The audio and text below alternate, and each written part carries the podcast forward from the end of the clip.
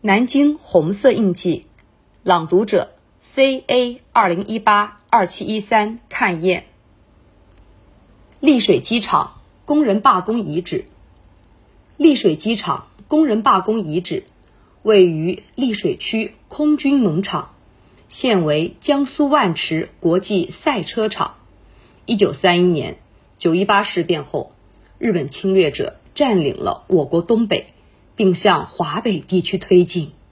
为保卫首都南京，一九三四年，国民党首都航空委员会责令江苏省政府兴建丽水机场。年底，山东利大公司夺标承包，从山东、河南灾区和苏北招来了三千多民工。中共南京地下组织派党员以应招为掩护。在丽水机场工人中进行秘密活动。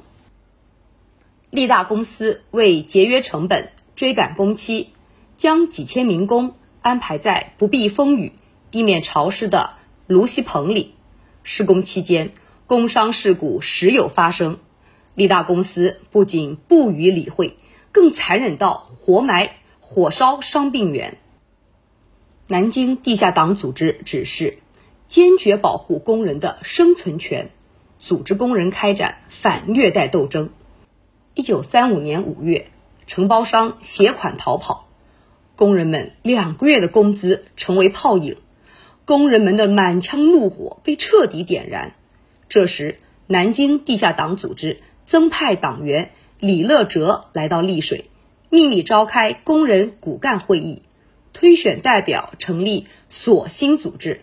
带领工人举行请愿活动，在请愿无果的情况下，提出“我们要吃饭，我们要生存，承办虐待工人的不法工头”的口号，全体工人举行罢工。工人们的正义行动得到了各界人士的声援，逃跑的承包大股东被追回，工人工资得以补发。为期七天的罢工斗争。最终取得了胜利。